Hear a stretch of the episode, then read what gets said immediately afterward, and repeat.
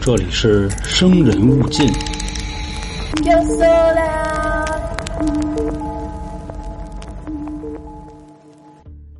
来了啊，朋友们，欢迎收听由春点为您带来的《生人勿近》，我是本台的杀人放火讲解员老杭。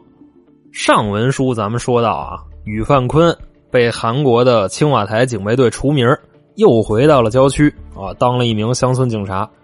这个就相当于啊，从大内侍卫一下子又发配到了城门口啊，看大门去了。这一集呢，咱们主要讲一下啊，他再一次进村之后又经历了些什么，导致啊，他后来杀了六十多个人。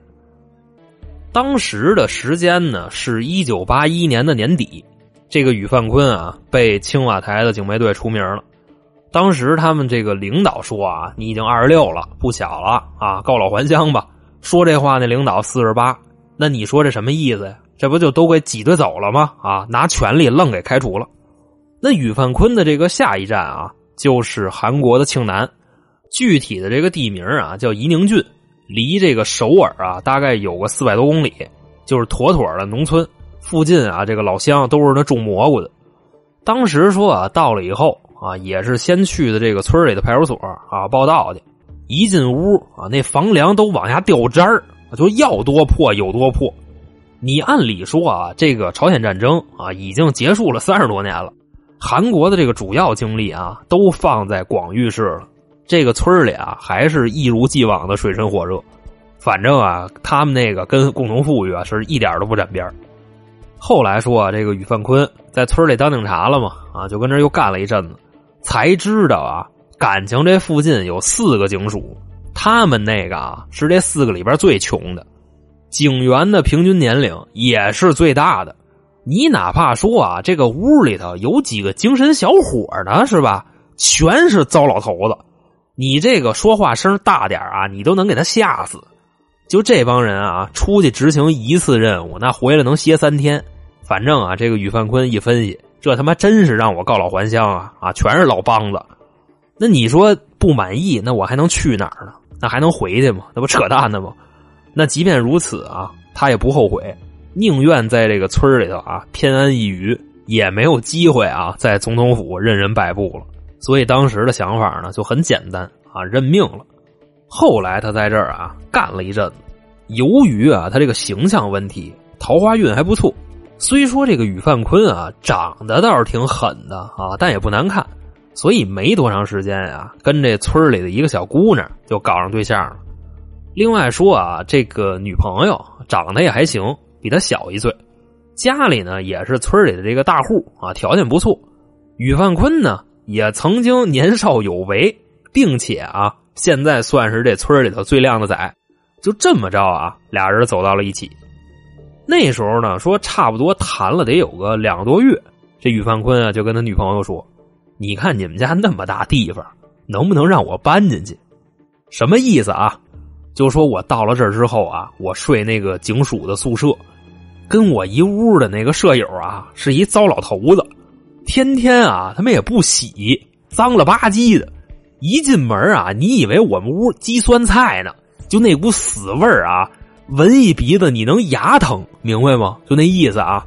外加上说啊，这老头子天天晚上还打呼噜，就呼哈的啊，听那个动静，你都感觉他能给自己憋死，就 就就就就就那苍蝇啊，咬牙放屁吧唧嘴这老东西一个都不带落的。你看咱现在谈对象啊，未来还得结婚，所以啊，赶早不赶晚，你救救我吧。那这个女孩一听呢，对吧？她心软呀。说太可怜了啊！怎么这么惨呢？反正直接就答应了。回家啊，找爹妈，直接就说这事儿去了。那他爹妈呢？什么反应啊？急了。这是人话吗？你俩好了两个多月，没结婚呢就要同居是吗？当然啊，就这个事儿啊，现在是不太新鲜。那会儿一九八二年嘛，所以他父母一听这个就急了啊，很正常。那女孩呢，就说我不管啊，我就爱他。你们要是不同意，我就离家出走啊！我当盲流去，我也睡那个警署宿舍去。到时候我跟他还有那老头我们仨一块挤啊！我们一块比谁脏，比谁呼噜声大。就这话一出来啊，父母心软了，这老两口子呢，就这么一闺女，平时啊疼都疼不过来了。那现在呢，这要离家出走当盲流的，是吧？跟男朋友啊要去这个宿舍里同居不说，屋里还有一老头这要传出去，那火不火了？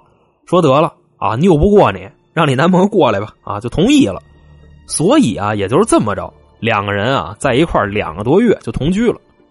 当时啊，这个宇范坤啊回宿舍收拾东西去，还碰见这大爷了。走一对脸的时候啊，都没搭理人家。进屋啊，开始就跟那翻箱倒柜就收拾什么被子呀、鞋呀、脸盆啊。这大爷呢，旁边就问他，说：“嘛去呀，坤儿要走啊？”大爷还没跟你处够呢。宇范坤这这这这这滚蛋！我跟你处够了，我就新鲜了。就你这样的，怎么还不退休啊？回头出警的时候啊，你留神让那个罪犯给你气死！你个老登。说完这话，摔门就走了。大爷呢，跟屋里站着就不会了。说这因为什么呀？就跟狗似的，上来就咬我，就想不明白。这会儿啊，于范坤已经跟女朋友的父母就见面了。当时呢，这家里人一看，嘿，这小伙子啊，行，看这个模样啊，外加上那个气质，一看就是大城市人。那行啊，孩子不错，就让他住下了。其实这块吧，有啥说啥啊。刚开始还行，越往后就越完蛋。本身啊，这个宇范坤啊，之前挺牛逼的啊，现在不行了，前途一片黑暗。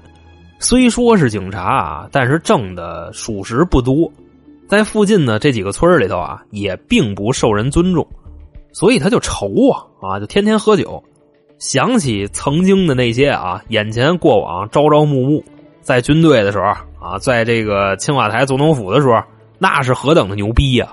现在这什么玩意儿啊？其实说啊，他喝酒的这个习惯啊，是从他爹那儿来的，但他的这个酒品可跟他爸一点没学来。上文书啊，咱们说过，宇范坤他爹虽说是这个爱喝酒，但是这个酒品没什么大毛病啊，喝多了人也不耍，他可不行，只要是一碰酒，就心里那点糟事啊，就全想起来了啊，喝多了跟人女孩家里闹嚷嚷，哎哎哎不服，那你说人父母能惯着你吗？你又不是亲生的。所以说啊，这个长辈的压力就到了，也开始啊没事数了他了。你看你这不挣钱呀，啊也不升职，这怎么娶我闺女啊？啊，这没出息呀，哥们儿。宇范坤就说呀：“说叔叔阿姨别拿我开涮了，想升职啊，他得破大案。你就咱这个破逼地方啊，目前我干了几个月，最大的案子也就是那自行车让人推走了。”那我有什么办法呀？我又不能自己作案自己破。你像这个宇范坤啊，刚挨他父母数了的时候啊，那女孩还帮着劝呢。后来啊，这女孩就跳那边去了。这一家子人说他一个，反正呢，这女方的父母现在已经准备给他扫地出门了。这个时间啊，也没过多久，到了一九八二年的四月二十六号，该来的啊，终于来了。就这天中午啊，宇范坤又喝了。其实啊，他是昨天晚上值夜班啊，这会儿应该是休息时间。他烦呀，你就想，就他那个情商，跟这边的同事、领导那关系处的也跟屎似的。他这领导啊，只要是排夜班，宇范坤必须在里边啊，就折腾他。所以啊，他一烦就又喝了，跟女朋友家就呼呼哈的正睡觉呢。这会儿啊，他这个女朋友一进屋啊，巧了，就看他那胳膊上啊落了一只苍蝇。按理说啊，一般情况下，你要是怕这个苍蝇打扰他睡觉，应该会选择轰，对吧？他这女朋友可不是，把那手就抬起来了，啪一巴掌打这宇范坤胳膊上。那其实呢，这就跟那个哥们之间开玩笑挺像的，但咱们开玩笑一般都是奔脸上去。他这女朋友呢也没打脸呀，啊，就打了一下胳膊。宇范坤呢挨了这一下啊，吓一跳，从那个床上坐起来了，恶狠狠的看着他女友。啊，说他妈你有病啊！你打我干嘛呀？这不起床气就到了吗？他这女友呢就挺无奈的，说我打苍蝇呢。啊，说完这句话，把自己那个手啊摊开看了一眼，什么都没有。于范坤呢这时候就说：“打苍蝇是吧？啊，你这指桑骂槐呢是吗？拿我当苍蝇？那你要说我是苍蝇的话，我天天围着你转，那你是什么东西呀？你品啊，你细品。”他女朋友就说啊，那我就是有份的蛋呗。于范坤就急了，你丫就是一泡稀啊，别演了。我知道你们家人啊都瞧不起我啊，看我睡觉有气呗，是不是？那我走还不行吗？直接啊站起来就穿衣服啊，一边穿一边嘟囔：“一家子王八蛋，两个老王八蛋生一小王八蛋啊！”穿上衣服就往外走。这会儿啊，他的这个女朋友耳朵还挺好使的，听见了，说：“你丫骂谁呢？臭窝囊废！别忘了啊，你还跟我们家住着呢，你提裤子不认账是吗，孙子？”你要是走啊，你就滚得远远的啊！牛逼你就别回来。当时这个宇范坤啊，一听这个又回来了啊，干嘛呢？叭叭叭几个脖溜子就嘣嘣嘣地炮啊，啪嘎嘎扁踹，直接就动手了。他这女朋友就吓坏了啊，从来没动过手，这一下不会了，就跟那哭，别打了。宇范坤就接着跟那揍。当时呢，就他们家啊，父母不在，就他们俩。你就感觉啊，宇范坤快给他这女朋友打死了。那屋里那动静跟杀猪似的。这会儿啊，这屋冲进来一个人，谁呀？邻居大姐啊，这大姐五十多岁，岁数也不小了。听见这屋打架了啊，就跑过来劝：“哎呦，可别可别可别，打坏了再！”就上手啊去拉架。当时那屋里头啊，就不是一个人喊了啊，两个人一块喊，因为宇范坤把拉架这大姐也给打了。那你说这么大动静，对吧？那旁边还有邻居听见了，好多人就围过来了，冲进屋啊，就给拽出来了。看着这俩女的啊，就跟那哭。旁边啊，有几个老爷们都急了，照着那个宇范坤啊，给练了一套韩国失传已久的这个功夫，什么呢？马东锡直拳啊，李敏镐大拐，直接几下子给摁那儿了。宇范坤呢，虽说是练过，但屋里这个人多呀，啊，他甩不开。所以就挨了几下，这个时候啊，村里几个大哥还打呢。于范坤啊就说话了：“别别别打了啊！我是警察，再打我告你袭警了啊！”所以说那几个大哥就停了啊。这话也挺好使的。等到了这个院里头啊，一帮村民就围过来了，开始骂他啊。刚开始他还对骂呢，后来这个人太多了，都不知道该还谁的嘴了，自己啊就出去了。从这个院里一走啊，一边走一边分析，说我能去哪儿啊？我现在去警局吗？啊，那距离这个上班时间还有一段呢，我怎么那么气儿批呀？那去酒馆吧，啊，接着喝点一醉解千愁。等到进了这个酒馆大门啊，那会儿刚过饭点啊，这老板跟后厨正刷碗呢，一听见来客人了啊，直接迎出来了，就哦啊，你呀，翻译成中文可能就就你丫谁呀？啊，就这意思。但这个老板就认识他，一看是这个宇范坤，这老板迎出来又缩回去了。为啥呀？不待见他。咱实话实说啊，就这个宇范坤不是爱喝酒吗？啊，他经常泡酒馆。那个酒馆里头啊，拢共就四张桌子，一张桌子能坐四个人。他一般啊就要一盘那个辣白菜，发工资了能多点点五花肉。就这个消费水平，他还得占你一张桌子。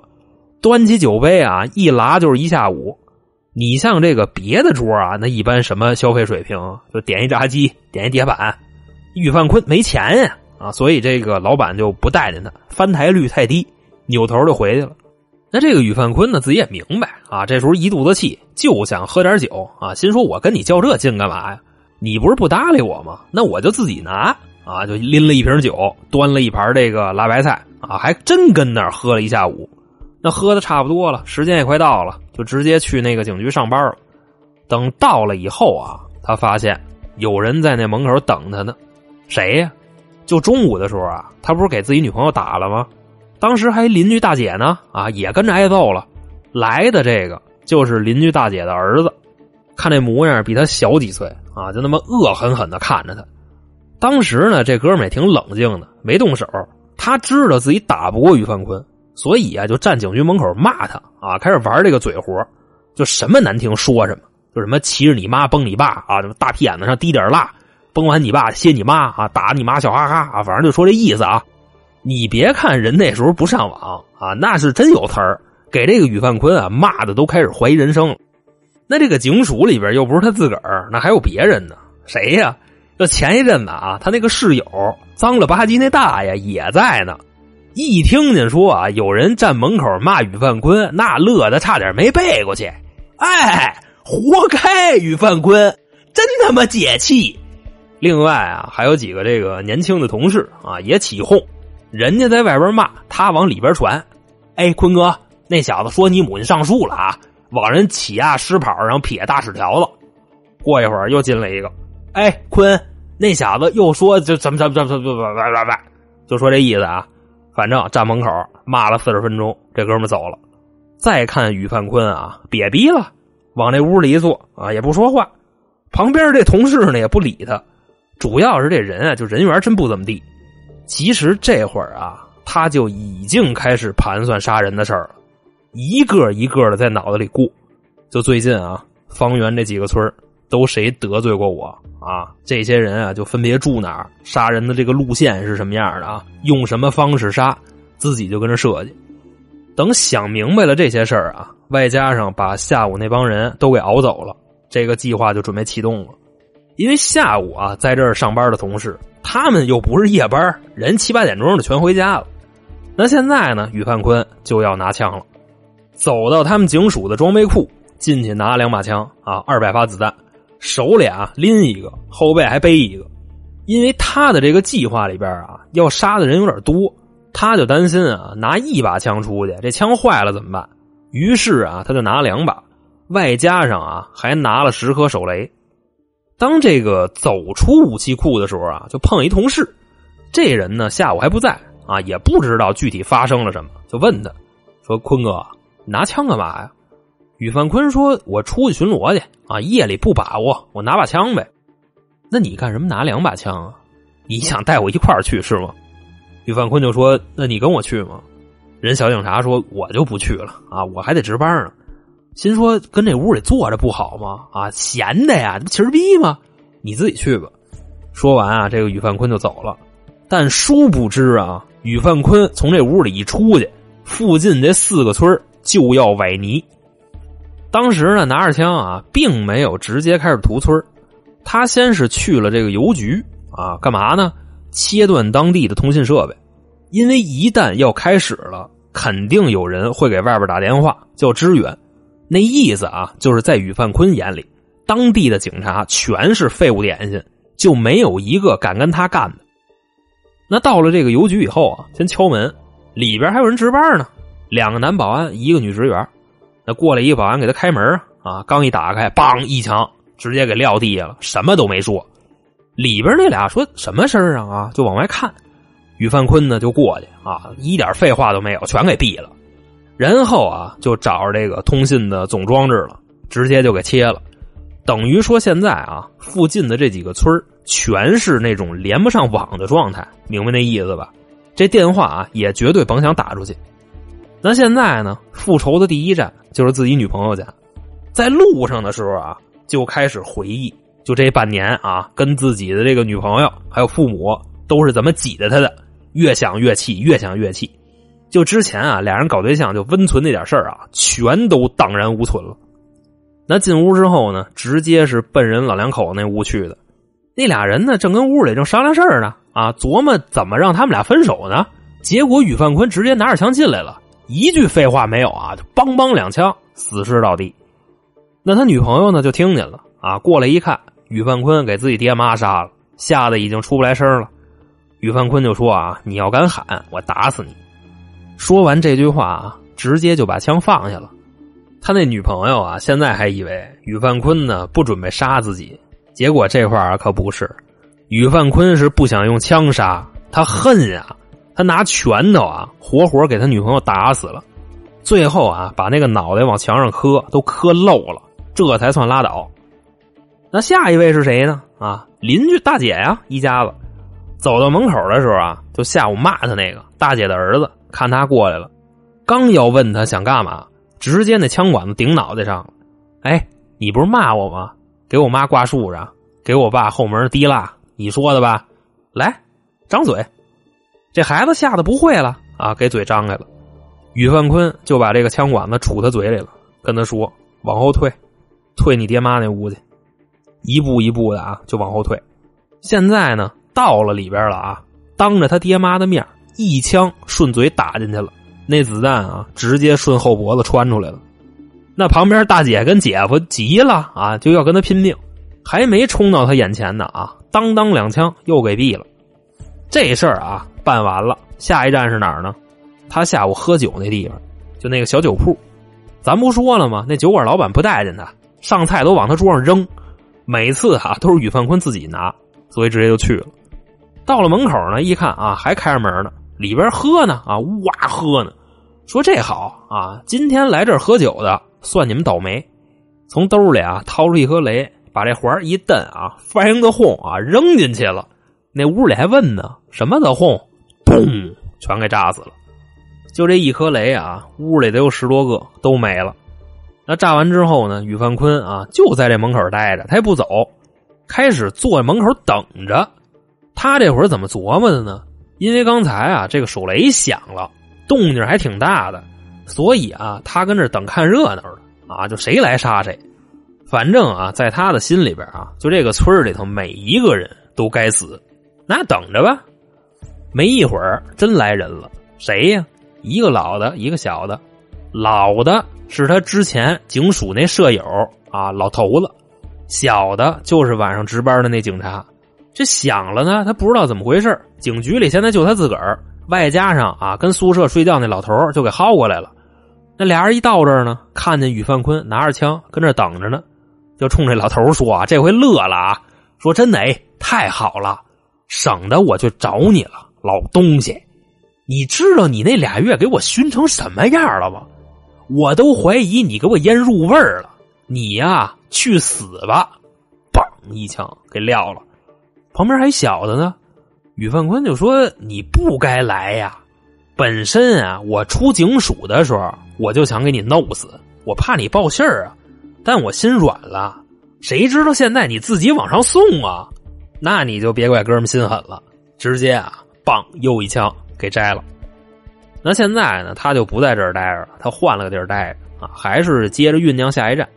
就琢磨啊，今天下午他打女朋友的时候啊，围一圈骂我的都有谁？反正就都得死。印象比较深的啊，就是一对夫妻直接就干人家去了。到了以后呢，人家孩子给开的门，一看是这个宇范坤啊，警察嘛，认识。说这个坤叔啊，您怎么来了？有事吗？宇范坤说：“嚯家伙啊，这挺会说话呀，叫坤叔。”心说：“一会儿啊，我得让你走的痛快点。”就问说：“你那个父母呢？”孩子说：“里边啊，那走进去。”两个人往里边走。那你说小孩嘛，对吧？他也不明白宇范坤拿个枪什么意思，就进屋了。屋里边啊，除了那个开门的孩子，还有俩。这家啊，一共三个孩子，算上父母，五个人全给毙了。那现在这个人啊，其实已经就就疯狗了啊，死了小三十个了。只要说啊，在你的视线之内，必须打死。后来说啊，还在这个路上啊，碰见一寡妇，还有一老头啊，带一孩子，全都死在他的枪下。好在啊，这时候的时间已经比较晚了，快十一点了。这个路上呢，并没有那么多的人，要不这个死亡数啊，还得接着扩大。于范坤啊，就一分析啊，说这个路上没人，那我上哪儿找去呀？就去了一个小卖部，因为他知道啊，这个老板关门比较晚啊，就直接就上人那儿去了。到了一看啊，老板跟里正嗑毛豆呢，旁边呢有几个看电视的啊，掏出一颗雷直接扔进去了，又死五个。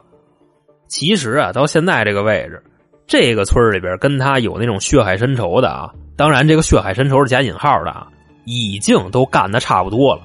那还有别的村呢啊，直接就走起来了。到了这第二个村刚进去没多长时间啊，就发现就有一家晚上聚会呢，在院里喝呢。旁边啊还一人跟那儿那个压铁板呢，什么鸡心、羊肉、鸡软骨的啊，人也没关院门，宇范坤就进去了。进去以后直接就让人认出来了。哎，说这不坤警官吗？啊嘛呀？宇范坤说执行公务啊，你甭管。这时候啊，从这个桌上拿起一块年糕啊，扔嘴里了，哇哇哇，还有点糊嘴。拿起一杯酒就往下顺。旁边这人就看他，说：“警局这待遇这么不好吗？啊，都得出来蹭饭，就寒碜他。说要不一块坐下喝点宇范坤啊就坐下了，喝了几杯之后啊，旁边有人问他，说：“你拿枪干嘛呀？”看了他一眼，没说话。这哥们儿就有点单纯了啊，还追问：“这里有子弹吗？”宇范坤啊就笑了：“有没有的啊？我拿起来，我给你试试。”直接突突突突突突突突突，这一屋子七八个全给扫了。完事之后啊，走到那个铁板旁边啊，那还点着炉子呢，带肉的全给吃了。这折腾了半天，他饿呀，啊，就从这屋里出去了。现在啊，已经是彻底没有目的了，就跟这个村里头，只要是谁家那灯亮着，他进去就给你秃的了。就我啊，此时此刻说完这句话，我已经把灯给关上了。所以啊，这个兄弟集美门，晚上没事别熬夜啊，早点睡觉，要不宇范坤上你们家逮你去。那么说啊，他现在已经杀了多少人了呢？四十多个。第二个村子啊，基本上已经快完事儿了，又来到了第三个村子。当时啊，已经是夜里的十二点多了，有一个小卖部还没关门呢，他就走过去啊，买了一瓶可乐。那一九八二年啊，当时的可乐还是玻璃瓶呢，就不让拿走，得跟门口喝。这时候啊，就眼看着走过来一个高中生，也来买可乐。那你这不生不逢时吗？在屋里头啊，跟这个老板就吵起来了，感觉是就钱没带够那个意思啊。那可乐一块两毛五，这孩子可能身上就一块钱。听见这个屋里头啊，老板往外撵这个孩子，于范坤就进去了，说那个没钱呀，啊，我帮你给，直接就给他买了一瓶。那这大学生就谢谢他呀，啊，就就谢谢大哥啊。俩人坐门口就喝上了，唠家常呗。说你那哪学校的呀？啊，你家大哥谁呀？就咔咔的啊，俩人跟那说。等这个学生啊，最后一口可乐喝完，一站起来，跟于范坤打了一招呼啊，说走了，大哥。于范坤把枪抄起来，照着他那脑袋，再见，兄弟，叭，给毙了。那听见这枪声啊，屋里老板傻了，不过啊，也没傻几秒钟，也死了。那折腾到现在啊，已经到了晚上一点，有点困了。那跟哪睡呀？就看着这村里啊，这么多房子啊，挑了一个门面不错的，跟哪睡不是睡啊？过去敲人家门去了。那屋里人家纳闷啊，啊，这大晚上谁呀？出去一开门，看着于范坤，说：“怎么了，坤 Sir？” 宇范坤说：“这村里现在进贼了啊！你们家没事吧？要不让我进去看一眼？”人村民啊，一看这不警察吗？啊，也就没拦他，就进来了。一进屋啊，于范坤让这屋里的所有人都起来，站院里头。说您什么指示啊？没什么指示，拿出枪来，突突突突突突啊，都给突突了，把这些人都打死以后，他自己进人家睡觉去了。其实啊，目前说到这儿，附近这几个村的警局啊，已经知道于范坤的消息了。那他们为什么就没来呢？一个啊是工作效率太低，就组织人啊，组织到现在毫无纪律性可言。当时组织了将近五十个警察，用了大概有一个多小时。其次说啊，就这些人都知道宇范坤是谁，曾经青瓦台警备队下来的大内侍卫、神枪手，谁敢去逮他去呀？就互相跟那说啊，就报告领导，我九代单传啊，就我一独苗，哪怕我这身衣服脱了，我都不去。那过一会儿又一个说话了啊，说这个领导，我媳妇刚生啊，我也不去。那旁边还有呢啊，我这刚买的学历啊，我还仨月退休，我们家马上要拆迁了，等等啊，就说什么的都有。就这五十个人，大眼瞪小眼的啊，谁都不敢去。那最后呢，这领导也是没辙了啊，出了一个主意，说你们啊不敢跟他打正面是吧？阴他还不会吗？下三滥行不行？等于说呢，就把这些人撒出去啊，盘踞在附近的各个咽喉要道伏击他。那这主意好吗？其实也算是一个万全之策。但是啊，就这个宇范坤早上六点多醒了。从第三个村去第四个村的时候，他路过了一个伏击点，就那么大摇大摆、晃晃悠悠走过去的。伏击他的人根本就没敢开枪，为什么呢？因为这个拿枪的人知道自己只有一枪机会，如果打不着，那肯定就玩完了，所以给他放过去了。那现在啊，这个事儿的转折点在哪儿呢？就是经过了一夜的抢修啊，邮局的电话修好了。啊，能联系外界的支援了，那联系谁呀？那直接找军队吧！啊，就往这开。那再说这个宇范坤啊，他到了第四个村饿了，随便找一屋就进去了。人问他要干嘛啊？他说排查这个朝鲜特务，反正也不怎么着，就张嘴就来，把这屋里所有人都给薅出来了啊！拿枪指着孩子，让家里大人给他做早点，反正辣白菜煮辛拉面呗啊，稀溜稀溜的跟这吃。等到吃完喝完，这军队的也到了。拿大喇叭跟他喊啊！别做困兽之斗啊！反抗是没有用的，就给他包围了。宇范坤呢，这时候自己一算账，昨天晚上他伤害的人没有一百也有八十，也不打算困兽之斗了，直接呀从这个兜里头把剩下的所有手雷都掏出来了，往这桌上一摆，拉了其中一个，伴随着啊一声巨响，宇范坤还有这个房间里的所有人都被炸死了。至此啊，历经了十二个小时的屠杀，算结束了。后续呢，经过统计，宇范坤一案伤亡人数九十五个，当场死亡五十二个。后续呢，被送往医院抢救的有四十三个，有十个啊在医院里死的。这十个里边啊，就包括他的女朋友，让他给打花了，在家里头没拿枪，就那个。那这个女朋友呢，在医院里边也是没抢救过来，但是啊，他把这个打苍蝇的起因告诉警察了。要不谁能知道啊？这个苍蝇是压垮骆驼的最后一根稻草呢？对吧？谁能那么去编呀？等于说啊，本案的最终死亡人数是六十二个人。这个后续发生的事儿啊，就应了那个标题，因为一只苍蝇干死六十二个人。其实呢，这也挺标题党的。但是真正的原因啊，应该就是他这一年积压的这些怨气，在青瓦台警备队瞧不起领导，瞧不起战友，被开除了。那具体多黑暗啊，我也不知道，因为我又没跟他一块当兵。但一个人的人缘啊，就要这个德行，绝对得从自己身上找问题。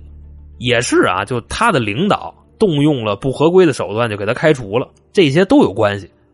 其次呢，就是一个心态的变化，因为他之前不是大内侍卫嘛，啊，现在去那个当大头兵去了，看大门去了，这就应了一句话啊，什么呀？由俭入奢易，由奢入俭难。要不为什么有那么多的这个富豪啊破产了以后他们会选择自杀呢？你按理说瘦死的骆驼它比马大，怎么说也比这个基层老百姓过得好吧？但人家啊依然选择死亡，反正这个事儿就跟那些挺像的。那再说最后一个啊，就是这个当地人他比较抱团儿你别看啊你是警察，你外来的，一律不惯着你。外加上呢这个宇范坤。他也不屑于跟当地人好好说话，对吧？就比方说他那个舍友啊，那个大爷。所以啊，综上所述吧，这个就是他杀六十二个人的一个原因，其中啊还包括那些跟他没仇没怨的。那么好，这个就是在一九八二年，因为一只苍蝇，或者说啊这个世界第一起床气啊，宇范坤杀了六十二个人的事件，在这儿呢也给您各位啊讲述完毕。那今天咱就这么着啊！我是本台的杀人放火讲解员老航，我们下期再见，拜拜。